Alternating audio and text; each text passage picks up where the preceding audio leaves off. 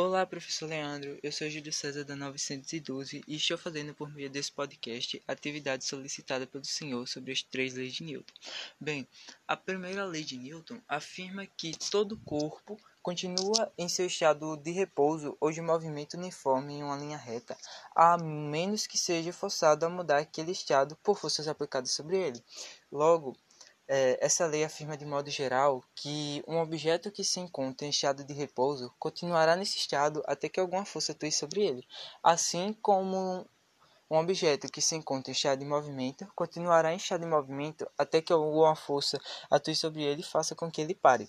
Bem, podemos tomar como exemplo para a primeira lei de Newton qualquer objeto do nosso cotidiano, como uma bola, que ao ser aplicada uma força sobre ela, como por exemplo um chute, é, essa força irá, essa bola irá receber uma força X que será aplicada sobre ela e irá fazer com que ela entre em estado de movimento.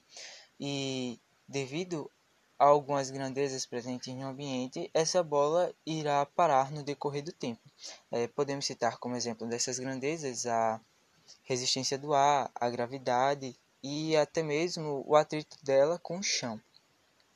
A segunda lei de Newton, ela afirma que a mudança de movimento é proporcional à força motora imprimida e é produzida na direção de linha reta na qual aquela força é aplicada. Bem, é, ela afirma que a força resultante ela é igual ao produto da massa pela aceleração. Logo, é, foi feita uma equação para representar melhor o movimento, a aceleração né, que um objeto adquire ao ser imprimido uma força sobre ele. E essa fórmula é expressada como F, que representa a sua força resultante, é igual a massa, que é, a massa equivale à massa do objeto, vezes a aceleração, que a aceleração corresponde a uma aceleração que ele vai adquirir após ser aplicada a força. A terceira lei de Newton, ela é mais conhecida como lei da ação e reação, e afirma que a toda ação há sempre uma reação oposta e de igual intensidade, de modo que as ações mútuas de dois corpos, um sobre o outro, são sempre iguais e dirigidas em sentidos opostos.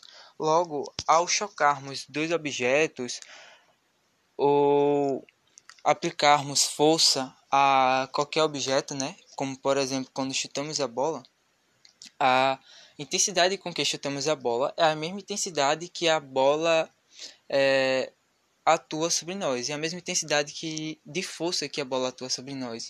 Assim, podemos chamar também como por exemplo quando chutamos a bola ou uma parede é a intensidade que a gente chuta a bola ou uma pedra ou a parede né é a mesma intensidade com que a parede no volta a força que a gente atua sobre ela.